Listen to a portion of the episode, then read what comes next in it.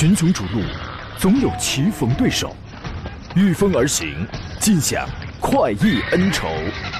享受人车合一的至臻境界，你首先需要选对最合适的宝马良驹。精彩汽车生活从这里开始。买车意见领袖，权威专家团队聚会团购买车，专业评测试驾，主持人杨洋为你客观权威解析。这里是购车联盟。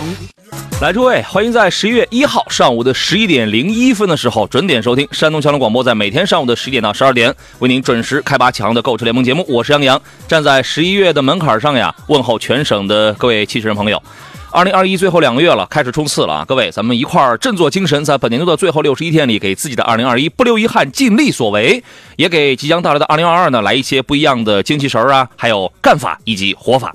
所以今天节目呢，我们除了要解答各位在选车买车这个方面可能会遇到的一些具体的问题之外呢，还设置了一个有一个有奖互动的一个话题，叫做如果可以重新穿越回二零二一年年初的话，今年有没有一件事情是你想做出改变的？欢迎各位通过微信的方式踊跃发言。那么我准备了有四份奖品，有三位朋友可以获得江小红品牌提供的辣椒酱，还有一位朋友可以获得神采竟然汽油添加剂。呃，遇到了汽车问题呢，买车选车拿不定主意的情况，您可以通过呃热线电话零五三幺八二九二六零六零或八二九二七零七零直抒胸臆，直接提问。另外呢，还有一些网络互动方式，稍后您可以在山东交通广播的微信公众号里面找到左下方的一个菜菜单栏，听广播与看直播，收听收看可以发送文字问题。第三，抖音直播间呢，现在欢迎已经来打卡报道的朋友，您可以搜索“杨洋侃车”，第一个“杨”是木字旁，第二个“杨”是提手旁，单人旁，砍大山的砍，关注。留言提问就可以了。另外呢，微信公众号节目外，您也可以搜索“杨洋侃车”，给他发送进群二字，就可以加入到我的车友群当中来了。这首算是一个咱们给二零二一最后两个月的十一月一号的一首打气歌，叫《为你而战》。希望我们能够以好的、以精神饱满的这个精气神儿，给二零二一最后六十一天画一个句号。同时呢，呃，现在可以规划起二零二二，咱们是不是可以换一种不一样的？心情换一种不一样的干法或者是活法。今天做上宾呢是来自济南品家二手车的石占平石老师，你好，腿哥。哎，杨好，各位车友好。咱们聊聊这个汽车啊，今年这个车市缺芯呢，导致了产能跟销量锐减，但是也没阻挡。呃，就是各大厂家新车上市的步伐。进入到十一月份呢，将上市的新车依然是不少。咱们首先简要分析一下啊。之前也说过几个了，一个是十一月八号要上瑞虎八的鲲鹏版，它的最大的特点呢就是搭载了二点零 T 的发动机，但是用上了这个四百牛的发动机之后呢，价格也是要稍微高一点嘛。预售价之前给的是幺四幺九到幺六九九。细节方面呢，在外观会有一些优化，比如说它给你用了更大尺寸的中网，看上去非常的霸气。内饰方面是延续的，延续现款的设计，双十二点三英寸的连屏设计。啊，有一个全液晶仪表，跟那个中控的多媒体液晶屏直接连在一块了啊。然后下边还有一个八英寸的这个液晶的空调控制面板，三连屏嘛啊。它的主要亮点是两百五十四匹四百牛米的那个二点零 T 的动力，这个很明显在动力方面要比之前的一点五 T 啊、一点六 T 版本要更强。呃，它针对的就是如果你对动力有要求的话，那么这这套动力就是为你而准备的啊。您对于这个车是一个什么样的预评价呢？呃，其实我觉得这个瑞虎八啊，就特别是鲲鹏版的话，可能比之前这些老款车型的话，刚才说直接最直接的是一个动力的一个提升，是吧？这种情况啊，因为这款车本身的话，它是我们说它是一款中型的 SUV，是吧？啊，整个这个尺寸空间在这里面，确实之前的一点六 T 的这个动力，我觉得稍微还是稍微偏弱一点。嗯，另外的话，其实一点六 T 当时那个还真还可以了，我当时开了，我开过一百一百九十多匹的那个马力，那个动力还可以，一点五 T 的可能要。稍微差点意思啊，嗯，但整体我觉得尺寸啊，包括自重在这里面这种情况啊，对。另外的话，其实我觉得空风版的升级的一些配置，我特别是在智能的就就是我电子配置方面的话，也做了一些这种升级。嗯，这个我觉得是目前很多车企也非常注重的这种情况啊。对。所以我觉得看的话，其实呃整体的包括瑞虎八空风版呢，我觉得确实和之前老老款车有很大的一个提升。我我觉得可能它的。你你有没有考虑过它的对标车型应该是哪一款？对标车型啊，你看，你按这个价格来讲的话，基本上它是下接，像是博越的 1.8T，或者说是 CS75 Plus 的 2.0T，上你看1699这个高配的价格已经可以接到像是 UNI-K 啊，像是星越 L 这样的车型了。对对啊，我觉得如果我们自主品牌里面像长安的 UNI 系列啊，包括这个吉利的像星越 L，我觉得他们基本上我觉得他差不多在一个级别一个水准啊，这种情况。嗯，啊，有的时候定价是一门学问啊，这个两条腿儿啊，这两边儿都得挎着，是吧啊？然后呢，现在奇瑞家里啊，这个卖的比较好的、最好的是瑞虎八系列，其他就是瑞虎七了。呃，上个礼拜呢，在济南举办了一次瑞虎七 Plus 的叫劲星挑战赛，呃，通过城市道路、高速公路，还有一个专业的场地，一些多场、呃多元的这种场景呢，对瑞虎七 Plus 做了一次架空的这个体验。它用的就是那个 1.6T 中国新十佳发动机，两百九十牛米、一百四十五千瓦的那个 1.6T 的动力，八秒二八，这个可以破百，反正动力也是够用的，因为它配的是七档的湿双离合，湿双离合在这套动力的这个传递跟匹配上是。非常流畅的，因为它换挡的这个逻辑啊，应该说还是比较清晰，动力攀升啊、输出啊是比较线性的那种啊。呃，配置方面也是不俗的，你比如说它有 ACC 的全速的自适应巡航，当然你得买一个比较高的配置啊。还有这个车道保持系统啊、巡航啊、车道偏离预警啊、前碰撞啊、自动刹车等等，就是当下主流的 L2 级别的安全配置，在一些高配车型上，瑞虎7 Plus 它是具备的。同时呢，它也有这个双，它有它是双联屏的这种设计。买一个高点的配置的话，索尼的这个音响八扬八八个扬声器啊，这个也都 OK。而且它全系标配雄狮智云4.0版本的系统。我记得原来最早的时候，我我我最早接触的那代车好像是2.0版本的吧。二点零版本的奇瑞家里哪一款车？这个我都记不清了，好多年了。现在已经到了四点零啊，四点零它升级成了叫小奇智能车管家，四十六种方言啊，你用语音去控制什么空调啊，做这个这个这个这个呃，你包括座椅的这种这个加热通风应该也是可以的啊。空调、天窗、导航什么都没，这个这个是都没问题的，而且还给你配一个这个全系标配一个智能手机蓝牙钥匙啊，出门你不需要是你是不需要这个带钥匙的，它是直在这个手机里一个 app。好吧，还有一个车呢，是十一月十二号要上市，是名爵 MG One。这个车呢，主要就是一个第一，它平台换了，上汽刚刚研发了一个全新的架构，叫做 Sigma。然后呢，它是一个紧凑的 SUV 嘛，它的外观极其动感。我觉得，如果你是一个年轻人的话，这个车你可以关注一下。它已经发展到了第三代的家族设计的造型，比所有名爵现在在售的车型更有攻击性。然后呢，它用的是叫斑马洛神智能座舱系统，这个系统是上汽跟阿里携手打造的啊，具有由达摩引擎驱动的 AI 语义功能，就是实现一个语音的一个深度交互。深度交互动力方面依然是那个 MegaTech 1.5T Pro 的那个发动机，呃，285牛米啊，181匹，我觉得这个是完全够用的。用的是上汽联合博世等供应商共同研发的一个 CVT 280的这么一个变一个一个一个变速器啊。因为名名爵一直的口号叫做 Always Young。一直年轻，所以说呢，玩赛车，或者说玩那个赛车的这种颜值，一直是以年轻动感为基调的。这个车现在就差一个合理的定价，暂时还没有公布。呃，您对于这样的车型看，您您是看好吗，邵老师？嗯，这样的车型，我觉得主要还是做这个细分市场嘛，这种情况在一块儿。其实我突然想起前段时间那个广汽传祺出的一款那个轿车叫引爆，是吧？啊，哎，我突然六秒九破百的那个传祺引爆啊。对对，我突然感觉这两款车可能风格比较类似啊。虽然它是一款这个 SUV 是吧啊，但是它车整体的还是突出这种年轻运动啊这样的一个风格是吧啊。嗯。包括其实你看它的 1.5T 的动力，那我觉得可能这个动力匹配来说，基本上还是我们日常这个家常使用为主啊。但是它整体的这种运动氛围啊，我觉得不管是外观内饰的话，还是营造一种这种动感的这种感觉是吧？嗯。确实，我觉得还是。为了打动年轻消费者这种情况，嗯，是我们呃，抖音直播间里有朋友问了一个事儿，我就特别想笑。他说：“他说杨老师，有人说电动车不推荐购买，怕电池高压，啊，怕电池电压高会爆炸，会这样吗？” 我也首这是什么理论？首先，我不能说这个话绝对错，因为确实有车辆出现过自燃，有电动车自燃什么样的事故。呃，但是这个但是呢，高是是是 没有，我觉得好像关系不大啊。就是冬天你用过电褥子吗？你就不怕尿床的时候漏触电吗？家里不能家里不能用煤气儿，因为这玩意儿它容易爆炸。家里也不能用暖用暖气儿，为什么？因为如果压力太大，那个暖气管要是呲出水来啊，这个它容易烫着。不能喝热水，容易烫伤。我认为是这样的，好吧？这个我不能说这个话百分之百的错，但是我是坚我我个人的观点，我是不同意这样的一些个幻想的这么这么一种命题的，好不好？你看过路上有几个电动车突然爆炸了？你见过有一些自燃的情况？真的是有，但是说实话很少。它它有那个概率，但是非常的少，好吧？那就这样啊。这没法解释啊，这这个是一个科幻命题啊。疫情防控到任何时候都不可松懈啊！现在要提醒诸位的是，呃，还是要做好这个防疫防护的准备。比如迎客松就说了，如果时间可以倒流，穿越回首二零二一年初，我真的是希望疫情形势好转，开车去到国内著名景点去旅游一大圈，在家里实在是憋屈了慌呀。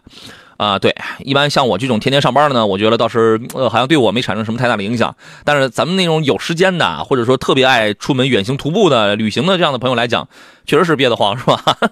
来，各位，这个就是我们今天的互动话题。如果时间可以穿越回二零二一年初的时候，你希望今年有哪有自己的啊，或者其他的哪些事情可以来一个改变啊？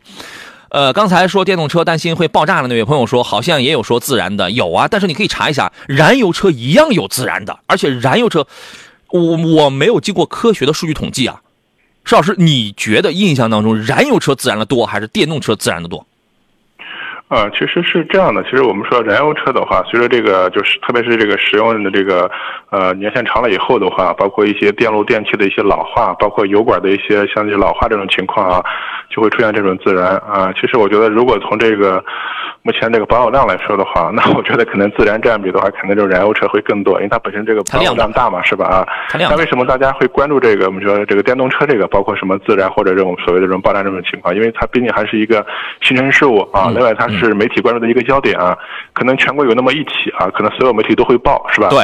但是你说什么地方一个燃油车啊？大家很敏感，很敏感。对啊。但你说什么地方一台燃油车自燃？无所谓，这个可能不叫新闻，这个。它不叫新闻了，你知道吗？它这个，哎，这个它就不叫新闻了。所以说，任何一个电动车出来之后，它的电池是要经过高压碰撞、针戳、水水淹，这个它要经过这样一些个测测试的。所以说呢。你首先，我我送你两个建议。第一个建议，你不必在这个事儿上很担心。第二个建议呢，你要挑选的话，一定要挑选大品牌的、主流的。这就是我所指的三电安全是有保障的。相对来讲，它是这样的，好吧？你有些事儿，你光你自己在那幻想着，就我们有我我们有很多的朋友，想象力是非常丰富的，他把自己幻想的东西当成是真知了。好吧，这个咱们就不说了啊。青山旅行说电动车自然多，您是科您是科学部门，您统计过呀？油油车呀，这个随着线路的老化，油液的渗漏，这个外煤的这个可燃物的这种介入，包括漏油什么那些那些东西漏，自燃的更多。只不过是因为你就是就是他就是老师说的，这个已经不叫新闻了。但是，一旦有一个电动车，前两年电动车一旦出现自燃，好家伙，大家都可都他都报，然后都他都关注，就觉得那个是新闻，让你觉得多。啊，好吧，这个事儿咱们就不讨论，因为谁都不是这个行业的领域的这个专业统计员，说所以说谁都没统计过，我我就说那么个事儿啊。这个我叫伊娃说，杨大主持，电动汽车雷雨天气会有影响吗？一般来讲，任何一个电动车出来之后，它有一个防水防尘的保护，包括这个车只要是一个正经车，它有一个 I，它叫 IP。六几级的一个保护，最高现在是 IP 六九，IP 六九级呢，简直那就可以叫潜水艇级别了。普最低的前两年是叫 IP 六 IP 六七级，IP 呃，通常现在可能 IP 六八、IP 六七的可能还是还是要多一些。嗯，我因为我开电动车涉过水，但是我还是建议这种车你不要长期泡在水里头。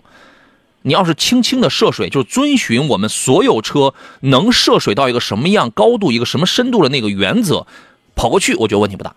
啊，邵老师，您觉得呢？呃，我们说这个理论上来说的话，我们说纯电的这种涉涉的涉水能力啊，肯定比比我们燃油车要强啊。因为我们燃油车这个涉水经常出现的问题的话，要么就是进气道，要么排气管进水嘛啊，这个会对起这个发动机这一块造成就致命的损伤这一块。嗯，因为前两天就可能全国各地方这个雨水比较大的时候，你发现很多这种充电的一个涉水视频是吧？现在有些车的话，淹过这个前机盖是吧？嗯，它正常也能也能在跑。但这个也相关的专业人士专门分析这个情况，就是杨洋说的这种情况，就是现在我们这个纯电车的话，特别是对电池和电器这一块的，它有这种专门的专业的这个防防水的这种级别要求。这种情况，咱们能咱们担心的呀，他们都考虑到了，他们都考虑到，只不过说是不同品牌，它可能它这个做的水平不一样。对，但是的话，就是我们不能因为这个，我们说这个电动车的这个防水级别高，是吧？长时间去涉水，这个短短时间还是这个还是包括本身它不是我们说它是一个，呃，还是我们正常公路上行驶的一个一个产品，是吧？啊，这种情况啊，包括长时间涉水的话，包括我们说不同厂家对这个品控的要求不一样啊，也会对这个电动车造成一定这种影响啊。对的，低调人生说的对嘛？说正正规的电动车企肯定在用车安全方面会做好会做好防护的。对，就是咱们能你就相信一条，咱们能想到了，他们都能想到，人家是专业的。只不过就是看他有些地方不同品牌，它这个做的它有哪些差别，好吧？你就是一个燃油车，你要说你雷雨天气你怎么着？你你觉得在外边就无就那个无忧吗？是吧？你不还得这个还得往屋里跑吗？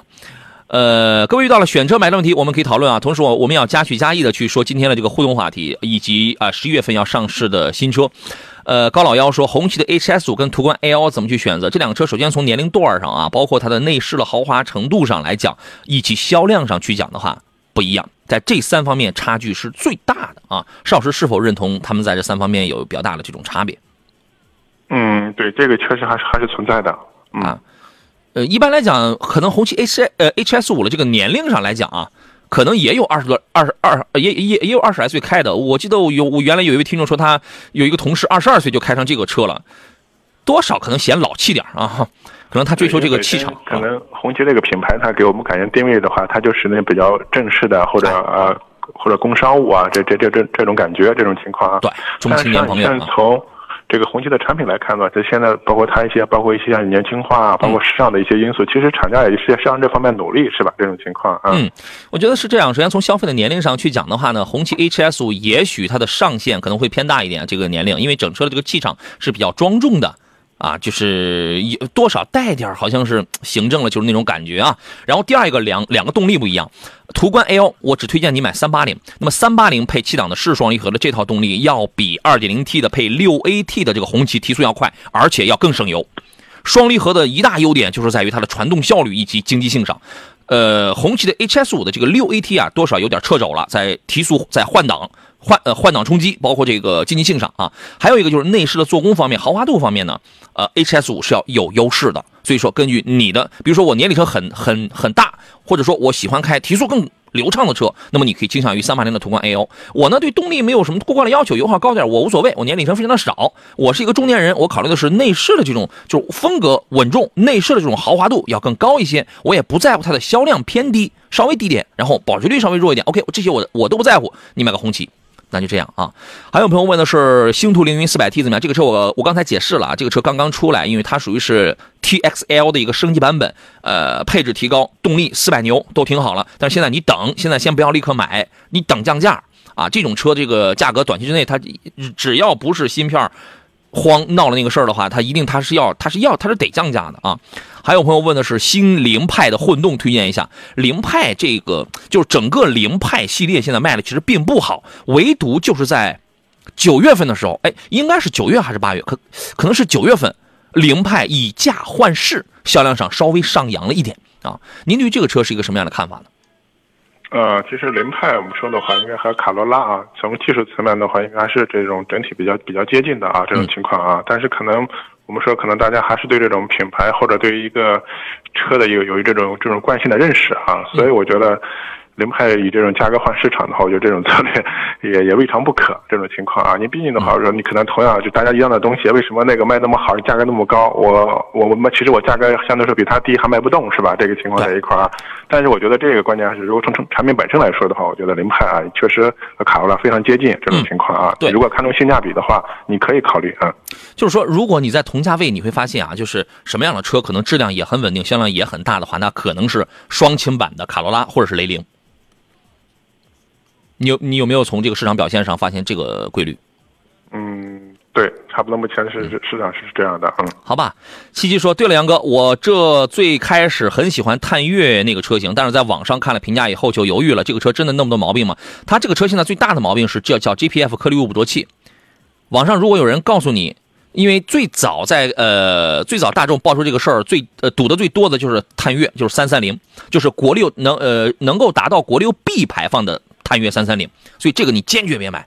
甚至后来又出现了一些人反映，一点四 T 的探岳也开始染上这个毛病了。这个这个事儿堵了之后，你百公里三十升油，必须添九十八号汽油。没你这个没事你这个出去跑高速去，零 W 杠二零机油，要么就一个月差不多一个月多点，一个月左右吧，得花个呃一呃千八百块钱去清洗去，对吧？所以说啊。嗯，这个车我就建议你就你就别考虑了啊。皮亚诺问的是酷斯图怎么样？酷斯图这个车啊，第一它的好处是什么？第一它便宜啊，十十七万起你能买一个合资品牌的 MPV。如果你这个因为途安 L 等等这种已经不是它的对手，你知道吗？然后呢，你你会发现它基本上它要比奥德赛这些合资它要便宜很多。但是我这样，我跟你说一句话啊，你如呃，首先呢，哎，最近为什么没听到网络上又出来那些杠精，就是只说国国产 MPV 立好了三排座之后，后备箱空间没有，这个车立好了三排座之后，后备箱空间更小啊，对吧？这这个是一个点，其实其实无所谓，因为它的尺寸级别它就定在这儿，它不可能给你留下很大的空间。但是内饰的做工用料确实一般。你不要只看价格，你我昨天我节目讲了，你只看价格是因为你觉得哎十七万我能花得起，我哎不贵不贵不贵。啊，尤其前边还有什么塞纳等等那样的车，嘉华那样的车比着，你觉得不贵不贵不贵，但是你能花得起这个事儿它是一回事儿，但是我要说这个车它如果横向对比去跟那个什么跟荣威 MX 八、传祺 M 八这样的车去比，比如说我同样我我揣着二十来万我去买的话，我一定我是在那两个国产车里边挑的，一定是这样的。它有一个性价比的问题，无论是排量、动力，还是空间，还是舒适性方面。所以说，你如果觉得这个品牌你非常感冒的话，你觉得颜值很喜欢，那么这个车你可以买，但是你要接受它内饰、做工、用料这块比较一般的这么一个现实，好吧？这个车我建议你观望一下。群雄逐鹿，总有棋逢对手，御风而行，尽享快意恩仇。享受人车合一的至臻境界，你首先需要选对最合适的宝马良驹。精彩汽车生活从这里开始，买车意见领袖，权威专家团队聚会团购买车，专业评测试驾，主持人杨洋为你客观权威解析。这里是购车联盟。来，诸位，十一点三十一分，这里是十一月一号星期一，山东交通广播为各位照常直播的购车联盟节目，我是杨洋。最近看上了什么车呀？或者在选车这件事情上，甭管是明年买还是现在年底儿之前就要买。啊，有什么这个想不明白的或者拿不定的，咱们一块来聊一聊啊。呃，座上宾呢是来自济南品价二手车的石占平石老师，各位呢也可以尽情跟我俩来进行对话跟提问。呃，除此以外，我们节目今天还设置了一个有奖互动的话题啊。我我最后的时候抽奖啊，因为呃聊了这个车的问题比较多，所以有的时候可能大家这个问题也看不过来。库斯图我刚已经说过了，所以不再赘言了。这个车我我我不建议你现在立刻出手买啊。然后呢，这个今天的互动话题叫：如果你穿越回，如果能够重新穿越回二零二一的话，年初的话。说的跟今年要结束了似的啊！你希望今年你哪一件你身边哪一件事情，你希望能够做一些改变啊？你好，腿哥。哎，杨好，各位车友好。我们直播间曾几何时，这位朋友他问一事儿，他说杨老师二十万以内落地啊，他要二十万以内落地，想要经济省油省心的 SUV，配置高点国产合资均可，五座也行，七座最好，有什么推荐？首先呢，二十万以内落地想买合资的七座的话，说实话非常之少啊，非常之少。六座你能买个四代，呃，第四代的现代胜达，二十左右能落地，啊，这个其他的七座恐怕合资里边真七座不大行。你说斯柯达什么那种伪七座，咱们就算了吧，就算了吧。五座的合资你要二十万落地的话，在一些主流。各个方面表现的非常好的品牌当中，你这个价格就是一个低配或者一个次低配的价格，这么一个一个一个选择。但是国产车的话，你确实能够，它你能选到的不一定能多省油，但是配置绝对高，舒舒适性绝对好，这就是这么一个东西。所以说呢，你这个里边有一有矛盾的点在里头，二呢这个价格呢，说实话也收的比较的紧啊。邵老师，您分析一下这个问题吧。呃，是这样的啊，如果选择这个合资的话，我们说这种省相对说省油省心的这种 SUV 的话啊，那我觉得可能重点还是相对说看看日系啊，这方面会好一点。呃，那七座就没了。就就这个就没啥七座了。你你说现在三叉戟里边只有新款奇骏有一个七座，但是你现在呢？可能就是车型会老一点，像欧蓝德是吧？有有有个七座。欧蓝欧蓝德有欧蓝德，但是这个车它又比较老，它它不属于是一线上的那种，就各个方面表现最好的那一类。退二退二线的话，你可以考虑这个七座二点四，七座欧蓝德啊，还有吗？嗯，其他如果说抛开七座不说，五座也行的话，那我觉得相对说，你像这个。CRV 啊，或者像这个荣放啊这类车型的话，我觉得可能保有量这类更更高一点啊。但是它二十万想落地，那配置又不行了。对，只能买一些入门级的车型了。嗯，点就在这儿。嗯，所以邵老师这样一分析，你就理解我这个意思了，是吧？但是你要买国产车的话，你无论这个价格，你去买领克，你去买吉利星越 L，或者或者或者你去买魏魏那个什么那个摩卡，对吧？然后或者长安的 UNI-K，就是你买这些的话，它省不省油？它它不一定省油，因为排量它是摆在那儿。因为你上这个价位，合资品牌往往不会在这个价位给你一个 2.0T 的，除了性价比高了什么韩系之外，美系也有啊，美美系也有给 2.0T 的。你你像日系什么德系，在这个价位，日系什么时候在这个价位给你个 2.0T 的了？那你得是将近三十万了。德系那也是。你你要是绕开三三零的话，那你发现好家伙，那你半弯那那也是可着三十万接近了，对吧？所以说你只能找这种性价比比较高的话，那就是考虑你按这个思路，你再重新梳理一下，好吧？你再重新梳理一下。笑话说什么时候再举办团购会啊？好家伙，现在关键是什么啊？很多的车型现在车都没有，车都没有，你知道吗？啊，呃，密室逃脱啊，这位朋友啊，Open 密室逃脱万达店。哦，我经常路过你们家门口啊，我对那个万达的熟悉程度不亚于我们家，你知道吗？这改天去找你们那玩去，你争取把我放出来。他说：“杨老师，捷豹新款，你看密室逃脱多多挣钱啊！捷豹新款 XFL 不考虑品牌，横向比您推荐吗？这个车我是推荐的，但是呢，它肯定是跟 BBA 这种车去比的话，它是有优势有缺点的嘛。这种车呢，品牌力上比 B 比 BBA 确实要强。”啊，这个很尊贵的那种感觉，对吧？英伦大牌，它这它这个品牌力其实要更强一些。但是呢，买的时候这个也也虽然也是便宜啊，这个但是后期贬值也是比较快。另外呢，你它通常会出在一些电器或单电器单元的这种故障可能会比较多一些。你有的时候工程师他都他都解决不了，你知道吗？啊，对于这个车您的评价是啥呢，石老师？嗯，很多人看到这个像捷豹的一些车型啊，第一感觉确实这个车感觉颜值非常高，是吧？啊，我们说通俗就是很漂亮，是吧？啊，另外的话，它的包括外观，然后它的内饰的话，一些这种叫叫叫英伦的这种豪华范儿，是吧？确实这款车我觉得还是非常有体现的啊。是，但整体来说的话，确实是一个是这个车的保有量不是特别高啊，基本上国产以后的话，其销量也没上去啊，这种情况。这个车它就好像就不是特别走量啊，人家是卖给范围稍微小点的尊贵人士的啊。对，另外的话就是这款车，其实刚才先杨杨洋也说了啊，这虽然可能目前优惠力度比较大，啊，相对性价比比较高，但是后期的话，包括一些那个呃品控方面的话，就质量稳定考验方面的话，就是还是稍微要差一点啊，这种情况啊。你可以查一下，哎，通俗我们说就小毛病会比较多一点啊。对，小毛病会多一些，其中最呃真的你可以查一下，表现比较集中的，就是这种电控、电子、电器。就是这些个东西，我也搞不清楚它为什么就会这样。我原来我跟我在节目上我我跟大家分享过，我开那个 X 勾的时候，最后一代 X 勾的时候，完了之后你开着开着你就不知道为什么副驾驶门打不开了，给他们四 S 店打电话，他们也搞不明白。他们说我们从来没遇到过这个问题。我说好吧，那我那我就自己我就搞一搞好了。后来我我自己给那个搞好了嘛，是吧？你就搞不明白，你知道吗？但是这个车我觉得这个怎么讲，别格还是很高的啊，呃，而而且也比较好开。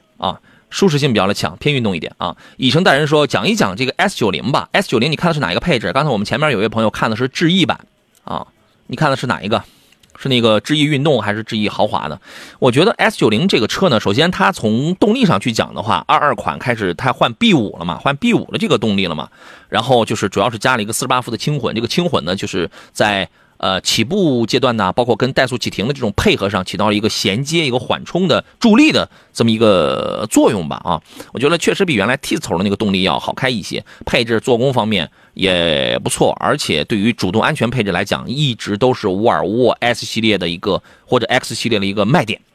主动安全配置极其到位啊，几乎呢就是标配，很丰富啊。但现在来说，这个价格也是优惠，也是缩水的。这个车我觉得还是不错的啊。您觉得呢，邵师？嗯，确实这个价格优惠缩水了，因为前段时间刚帮朋友提了一台他那个入门级的商务版啊，这种情况，结果没几天的时候，他说这个车可能四 S 店的话直接就涨了一万啊，实际提车加在一块儿了，这个。呃，所以现在我很多很多车啊，我特别豪华品牌的话，不管是一线豪华还是二线豪华品牌，是吧？这个价格其实都优惠都都收了，这种情况。对对对，它主要车都顾不上了，是吧？对对嗯，这确实我觉得像这个级别的车型，真的来说的话，包括性价比啊，包括整个空间舒适度啊，配置方面，综合还是不错的一款车。嗯，它比 BBA 其实还算是便宜的。对。哎，它是一个性价比之选择。你包括我们之前经常有朋友说，哎呦，就我追求性价比，这个我也不是特别看重，非要来个一线的豪华品牌，叉 C 六零跟 Q 五可以该怎么去选？我说，那你如果是抱着这样一种心态的话，你买叉 C 六零，这玩意儿性价比绝对比 Q 五高，对吧？踏雪无痕说，如果可以穿越，我要开着车带着我姥姥去景区游玩啊！姥姥一辈子都没出过几回门，都差不多是吧？今年刚买了车，想带着她出去转转，没想到在今年八月份突发疾病去世了，我非常后悔，为什么在她还在的时候没有带她出去玩？每每想起就会就会感到自责。兄弟，或者或者说是姐妹啊，这个人来一世，人人来这世走一遭啊，我觉得是是缘分。啊，但是也是注定啊，过去就这个过去了，还是要活在当下。每个人都会有一些遗憾的东西，现在好好过，好好干，好好活，都能看得到啊。这个这个就是老人最大的欣慰，好吧？加油啊！看这个看好你，你你比如说风的影子就呃，他就说我们刚才说这个价格，说凯迪拉克 CT 四涨了两万五，对对嘛，他就是 缩水嘛，好吧？张三丰说：“请问杨洋，朋友的一二年的 V 六的途锐顶配黑色车身，银耳朵，呃，跑了十二万公里了，没有事故，有车商想要收他这个车，哎，该跟车商要多少钱比较合适？做买卖的机会来了啊！哦，一二年的四点二的途锐是吧？啊，哎，啊，这是那个像也是相对是老款车型了。哎，V 六的顶配呢？还是？啊，当时这款车价格不低，那是，那可真是啊，嗯。”但是啊，但是可能你要现在要考虑，要是在在二手车市场来看的话，像是这种老车型啊，其实并不是说特别畅销这种情况啊。我估摸着是想收你这个车的车商已经有买家了，就是呃，这个可能性是有的啊，对吧？这种车其实这个我们说的话，可能真收进来等着往外卖，这个周期会很长啊，这种情况啊。啊，他如果没有买家的话，他不会说是哎呀，我我这么一个老的这么一个老的车，好家伙，你这个我还要收着。他应该是有很多，他是有了买家，就专门人家就找这种车。对吧？您给出个价呗。这个时候你就不是一个二手车公司的老板了。我觉得这个车的话就不能压价。我我们现在来了，正常来看的话，这个收购价可能我觉得啊，大体的话十大几万，我觉得可能是二十，基本上大家就很很就是很就非常谨慎的这种情况啊。那这种车我本人说的还非常小众啊，当时这个就是配置非常高，我觉得它的这种溢价空间会比较大啊。这种情况啊，你别收购价，就是你现在这个车是你的，你要我你要卖。那我希望尽量多卖高一点，是吧？三十万啊，三十万，你要吗？你要吗？我可能这车可能这个高点了吧？合合理价，基本上啊，差不多。我说你要个人的话，我就能卖到二十左右的话，这个价格就就是符合市场行情了，哎。市场行情在二十左右。对，而且我觉得就是车况各方面非常好的前提下啊，前提是这种车子它确实现在是不是特别好卖？嗯嗯，老的这种豪华进口车，那您参考一下，当然多要一点这个也是您自个儿的权利，好吧？还有朋友说，假如能回到二零二一年初啊，我就把我的小买卖多投一点钱，会赚的更多一点。这这，哎呀，好像我们大家都是这个想法，是吧？我们都是这么认为的。星星问欧拉白猫怎么样？欧拉白猫，您看的是哪一个？能跑三百公里的，还是能跑？它好像有能跑，有应该有能跑四百公里的是吧？这个欧拉系列的车呢，我觉得它就是一个复古的那么一个样子。呃，黑猫好猫，我觉得这个可能更好看一些，卖的要更多一些。白猫呢，也是延续那种，它是一个四座车型是吧？四四座车型，车车不是很大，基本上能跑个三百出头啊。嗯，您对于这个车是怎么看的？卖颜值的啊，就是。对，因为我觉得这个，其实这个我们长城出这个猫系列车型的话，我觉得确实啊，因为现在我们说可能它的三电技术相对说，我觉得应该是没有什么太大的亮点啊。但主要还是这个车可能外观方面的话，哎，可以吸引一些我们年轻的一些女士啊。哎，就卖给女士的吧，反正这个车空间也不是很大，你也别追，你也别追求什么很高的舒适性那种，颜值挺好，跑咱就跑个三百公里。就可以了，因为现在基本上啊，你像五到七万的、五到八万这么一个售价区间，跑三百公、三百或者是四百公里，这是一个标准动作，因为国家就是这么要求的。你要说我要是再跑的，我七八万、五六七万，我给你出一个能跑七百公里的，好像不是这么玩的，是吧？目前来讲，好像这个成本也不太允许这样啊。这个车你要看好的话，可以买啊。这个车反正也是个网红车呀。呃，还有一位朋友问的是，凯迪拉克叉 T 四可以入什么？每年也就一万公里，家庭用，要求动力好啊。这个车动力确实不错的啊，变速箱得是 AT 的。还有什么别的推荐吗？这个车呢，就是后排空间小一点，然后调教偏硬一点。它的驾驶感受它是偏硬，这个车稍微小一点，但是动力是真是不错的啊。这个变速箱也有一定的这个换挡的那种驾驶感受啊。同价位的 AT 变速箱呢，还有什么其他推荐的吗？啊，我们得先进广告了，广告回来之后咱们再聊这个问题啊。进入今天节目的最后一段广告。来啦，回到我们最后一段的这个节目当中啊，刚才那个想在 X 七四这个价格区间之呃这个左右上吧，来选一款 AT 变速箱的，其实这个第一个能想到的就是 B 四八的 X 一啊，配八 AT 嘛，对吧？嗯，但这个可能价格稍微稍微会高一点。哎，它的价格，因为人家毕竟是一个一线的嘛。对，另外的话，可能我觉得价位比较接近的就沃尔沃的 XC 四零是吧？啊，嗯，啊，那个那个车它就更小了，其他的你像是在这个价位，多数啊。呃，双离合，基本就是这样。豪华品牌在这个，在这个也也之前也有用七 AT 的是吧？也有用七 AT 的，有有用 CVT 的，但是基本上要么是用七 AT 的这种豪华品牌，现在也现在现在已经没落了；要么是豪华品牌在这个价位用 CVT 的还是要少一点，好吧？那你就比 B 四八的那个 X 一啊，或者叉 C 四零这样的车吧，啊。小仙女说：“杨老师，探岳三八零豪华智联 Pro 版怎么样？哎，你买三八零的探岳，这个是对的，这个是对的啊。这个车您推荐吗？啊，那我觉得最起码能避开这个颗粒捕捕捉器这个这这个这这个啊这个问题是吧？这个坑是吧？对对，其他的我觉得到整体的动力也好，包括可能整个探岳这个车的外观方面呢，可能比这个途观二可能我们说更年轻一些啊，且更运动一些。嗯，前脸儿探岳显年轻。”但是它尺寸比途观要小一点，稍微小小一点点，小一点点。但是但是我这个口味，我会觉得途观 L 的这个颜值、这个风格上，它的年龄跨度会比较大一点。你比如说我，我二十多岁的时候我开这个车也行，我四五十岁我开这个车也行，是吧？您考虑，反正它价格会低一点。变成熟了啊！哎呀，都都奔四的年龄了，也该成熟了啊！再也不是垫尿不湿的那个岁数了哈。你瞅瞅你那损粗，说你们这起了什么名字啊？我这个我们德州的朋友，老师好，长安奔奔的 E Star 还有五菱的 Mini 选的也好，你这个价位，你这个价位一定看的是那个 E Star 的国民版吧？国民版呢会在它跟原来的那个心动新悦版，就是二零二二款，呃，二零二零款的啊，二零二零款这个心动新悦版会差在哪儿呢？续航里程几乎是一样的，主要差在配置。你比如说国民版，因为你便宜嘛，你两三万嘛，所以前盘后鼓的刹车了。双联屏没有了，这个做工方面也给你稍微也这个减了一点了，有的再低点配置还没有快充了，只能慢充啊，家伙，那那你就回家充个八个钟头以上呗。但是呢，我确实觉得，如果现在，嗨，这话说了也说了也也是白说。如果现在能提到二零二零款的心动或者是新悦版的话，那那个很棒。但是现在这个我说的这个配置提车很难，因为生产不出来。缺芯片很严重啊！五菱的 mini 呢？好家伙，你这玩意儿就是个二九八的，能跑一百二、一百一百七十公里的一个玩具嘛？好像只有马卡龙版本往上才开始配安全气囊。哎呀，我觉得邵老师您给挑一个吧。啊，这个我觉得还一个是还是看预算啊。嗯。我觉得这嗯整体来说，它可能我会倾向一下这个奔奔 E 四大 R 这个情况啊，包括呃它的一个呃。内饰啊，包括一些一些做工方面啊，风格方面。另外的话，其实我觉得你要考虑充电的一个便捷程度，就是快慢充这个情况，是吧？啊，嗯，你确实现在这个，你五菱迷你 EV 的话，可能它只有慢充没有快充这个情况啊，可能每至少每次要充个好几三四个小时以上，是吧？有可能啊，充十十几个小时这种情况啊，这个我觉得可能确实对这个后期的使用确实会带来一定的不便利，嗯，对。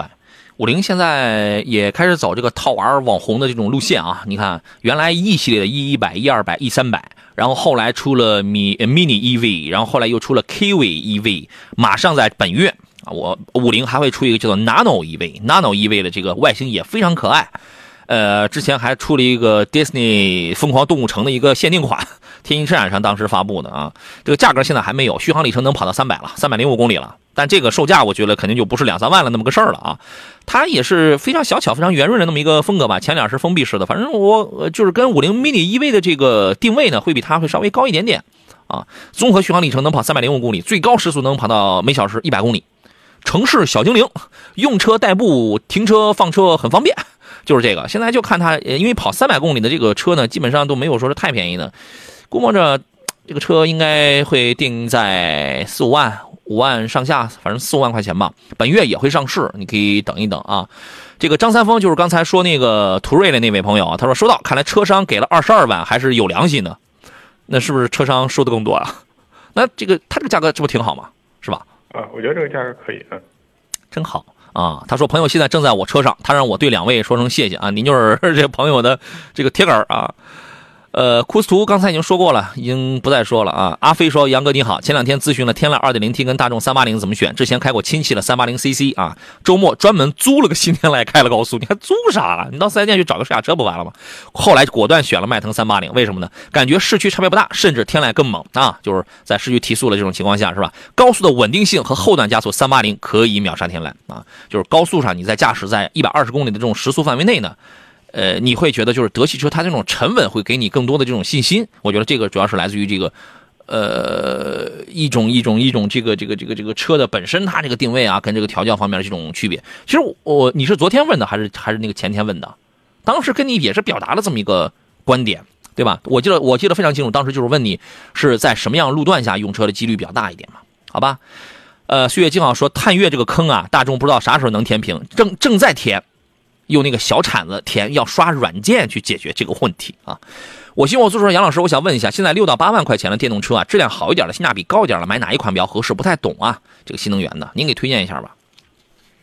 嗯，六到八万的话，其实前面前面啊，基本说过那么几款车型是吧？哎，一个是那个呃，像那个猫系列的啊，就长长那个哈弗啊，或者长城猫系列的那些些车型啊。啊，欧拉的猫。对欧拉啊，这个情况啊。另外的话，其他的我倒觉得，嗯，几何系的车可能价格要高。几何没那么便宜啊。几何不过前段时间也够便宜的，一台几何 A 十一万，几何 C 那可都是能跑五百五百五百五十公里的。几何 C 十二万，好家伙啊！你可能最近出的这个海豚，比亚迪的海豚可能也是大概八九万起啊。但是你说六六七万的话，可能这个区间，我觉得。可能就是要么你就是再看一下我们说长安伊斯大一些中中高配车型是吧？啊，这种情况。嗯。哎呀，伊斯大那个小车是真不错呀，就是提不到车呀，你这不要了命了吗？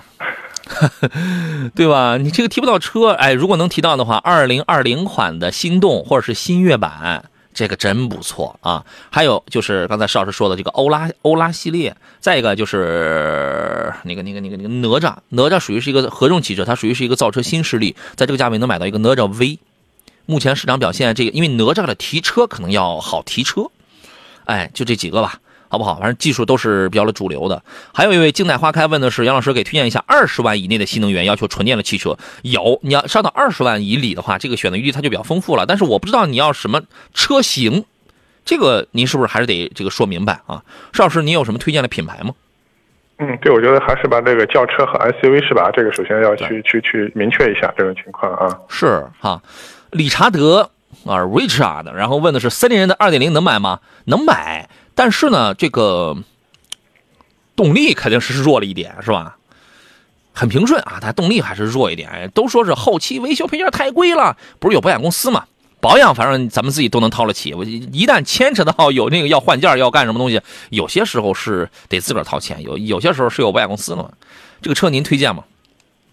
嗯，其实我倒觉得啊，喜欢是可以买啊，但整体来说，现在在售的这一款这个，呃，森林人的话，我觉得整体的话，不管是外观还是内饰啊，这个确实我觉得还是稍微显得就是有些这个老，对对，我们说的感觉和欧蓝的这种感觉一样，是吧？这种情况啊，啊，包括一些新的一些科技配置或者一些新的一些，包括内饰一些氛围风格方面的话，确实我觉得和一些主流车型还稍微有点这个落伍这种情况啊。但是技术还是有的嘛，人家那个。四驱技术，人家那个发动机技术，这个还是有的啊。这个是它它独有的，是吧？对，独有的，没有必没有没没没必要和它比，或者也没法和它比啊。独有的啊，我我在我啥时候啊？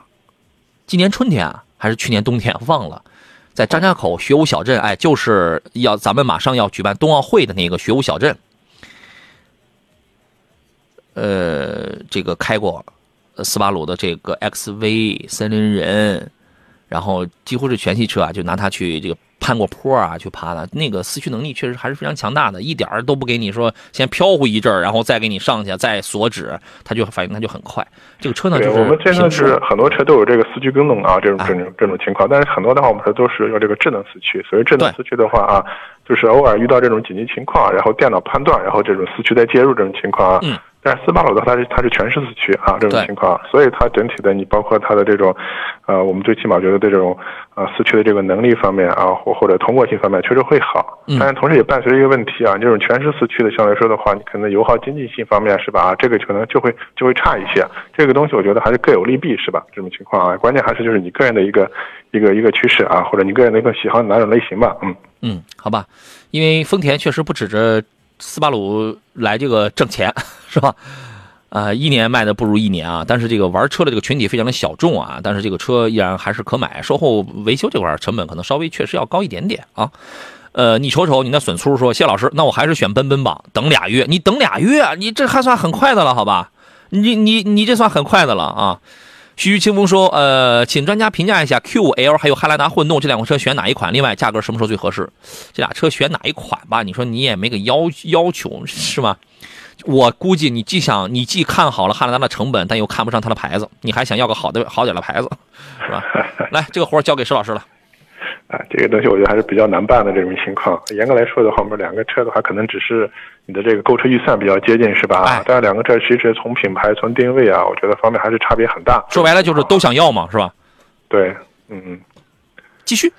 啊，继续啊啊！其实我觉得现在这个汉兰达这款车型的话，可能大家非常看好它的，可能过去的主要原因还是它的一个整体的，我们说一个相对说质量的一个稳定可靠性啊。现在特别是出了这个新款以后的话，多了这个2.5的这种混动啊，我觉得特别是在目前这个高油价的这个这个态势下，这种燃油经济性的话，可能也被大家看中啊。所以这个是它热热销或热卖的一个一个前提，这种情况啊。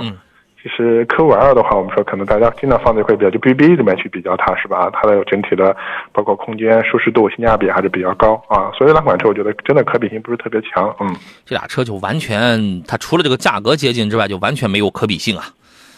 好吧，这个数数人头呗，家里有多少有多少人头啊？然后呢是呃，再就说说年里程呗，预计一下。好吧，到底能省出多少来？哎哎，对对对对对对对，就是你其实想要个豪华品牌，但你又担心它成本高，好吧？反正这个取决于您自个儿的，这俩车完全不一样啊，咱们就不展开再来说了。什么时候有时间咱们再多说点，价格什么时候买合适？等明年呗，等明年年中左右吧，上半年年中左右吧，看那个时候芯片能好点吗？能充裕点吗？送出今今天的四份奖品，首先一份神采既然添加剂呢，送给我们抖音直播间里的任性啊，这个任性呢。这位朋友，这是参与了小半年了啊，期待了小半年了。今天这份奖品送给你了，好吧？还有三份江小红辣椒酱送给踏雪无痕，还有泰山呃这个泰山迎客松，还有。镀锌送给以上三位四位朋友，可以到我的这个抖音账号当中啊，在我的“杨洋侃车”这四个字的抖音号当中给我发一个私信，发了您的收件地址，然后就可以了，好吧？星唐大侠说，请对大众 ID.3 做下点评。这个事儿我本周呃上周上周几的时候我刚说过了，我刚说过这个车是十五万几到十七万几起啊，能跑四百公里，呃，车不大，基本跟高尔夫差不多尺寸，但是内部的空间因为它的轴距大。内饰呢比较的简约简洁，做工基本上都是硬塑料为主。反正说是欧洲那边这个车是卖第一的，但是欧洲人呢可能对内饰这个做工要求并不是很高。呃，我觉得很多人会冲着这个第一是大众的品牌，它卖这个价你会发现很多你只能买到国产车，因为它是跟国产电动去竞争的嘛。第二个它的底盘调教，这个车我现在我还没有开过，我们回头咱们再细说，好吧？时间关系咱们就先到这儿，再次感谢石老师，再见。哎，再见！感谢地平线柱的收听收看，我是杨洋，这里是购车联盟，我们明天上午的十一点准时再见，拜拜。